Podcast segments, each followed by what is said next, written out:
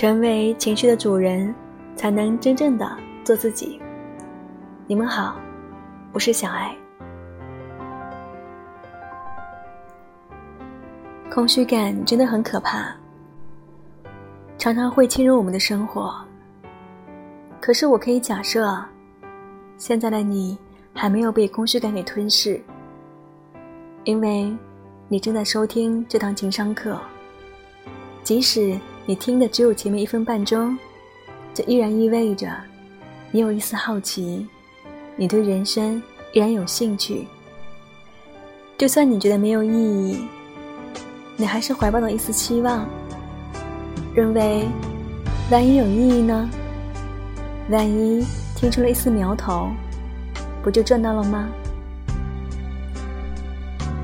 今天我们这堂情商课要讲的就是如何面对空虚这个情绪。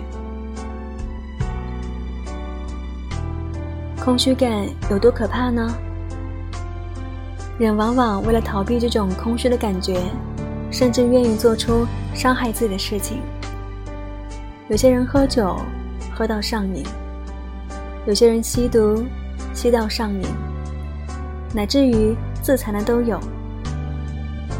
在美国的弗吉尼亚大学跟哈佛大学联手做过一个研究，在这个研究里面有两组人，被要求待在房间里面六到十五分钟，全程必须保持清醒。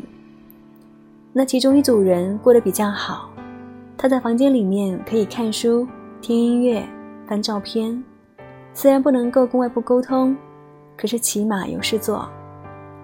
那另外一组人就比较倒霉了，在房间里面不可以有纸，不可以有笔，不可以有手机，没有任何的设施。这一组人待了十分钟之后呢，开始感觉很痛苦。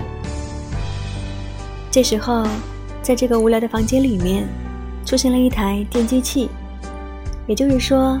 房间里的人，如果要找事情做的话，可以使用这台电击器电他们自己。实验结果发现，房间里面有百分之六七的男生会去选择接受这种完全无谓的电击，女生有百分之二十五，也就是每四个女生里面有一个女生也会这样做，宁愿把自己电一下，都胜过完全没有事可以做。我们今天的情商课要对付空虚感，必须要分析一下空虚感是怎么来的。第一种原因，可能来自于责任感的缺失。身上背了越多责任的人，越少会说出“人生好空虚”这句话。想一下，我们的上一代，很多人为了忙碌、照顾生活、养家，把自己累得半死，他们会说“好累”。可是他们不会说“好空虚哦”，而不用背负责任感的人，往往会轻易说出“空虚”这两个字。在这里，我要讲一个发生在我自己身上的小事情。我在玩一款游戏，我本来玩这款游戏的时候呢，靠着我自己的力量，从底层开始，一步一步的往上爬。可是后来我失去耐心了，结果呢？我就花了一点钱，从我朋友那里买来一个他的游戏账号。他已经把里面的角色都练得非常的强，一切的装备都很齐全。我跟他买过来这个账号之后呢，我发现打起游戏来得心应手，天下无敌。那照理说，我应该感到很高兴的，可是我刹那之间觉得很空虚，就是我为什么要玩这个游戏呢？我平白无故的得到了这么多的装备，这么多的力量，可是我失去了玩这个游戏的乐趣。我知道，人生当然不等于一场游戏，可是毕竟，如果一切都来得很现成，从天上掉下来，我们只是把它给接住了，我们就会毫无成就感，我们会毫无责任感，我们会觉得空虚，所以。要想解决这种空虚，光是被动的等待刺激是不行的。你必须主动去练习，为别人付出，治愈空虚，不是等着被别人填满，而是需要反过来去充实别人。所以有一个实验，是给一群犯人各自养只狗，把这只狗从又病又弱的状态照顾到像正常的狗一样可以跑可以跳。结果这些犯人都得到了心灵的寄托，他们不再像原来自己关在监狱里面，感到那么空虚，那么想要闹事，去寻求存在感。他们把他们的责任感发挥在了这些他们所照顾的。小狗身上，除了失去责任感之外，第二种空虚感的来源是没有人生目标。我要讲一个你可能听过的故事——西西弗斯推石头的故事。如果你喜欢读一个法国作家卡缪的小说，卡缪写过这个西西弗斯的神话。西西弗斯在罗马神话跟希腊神话里面。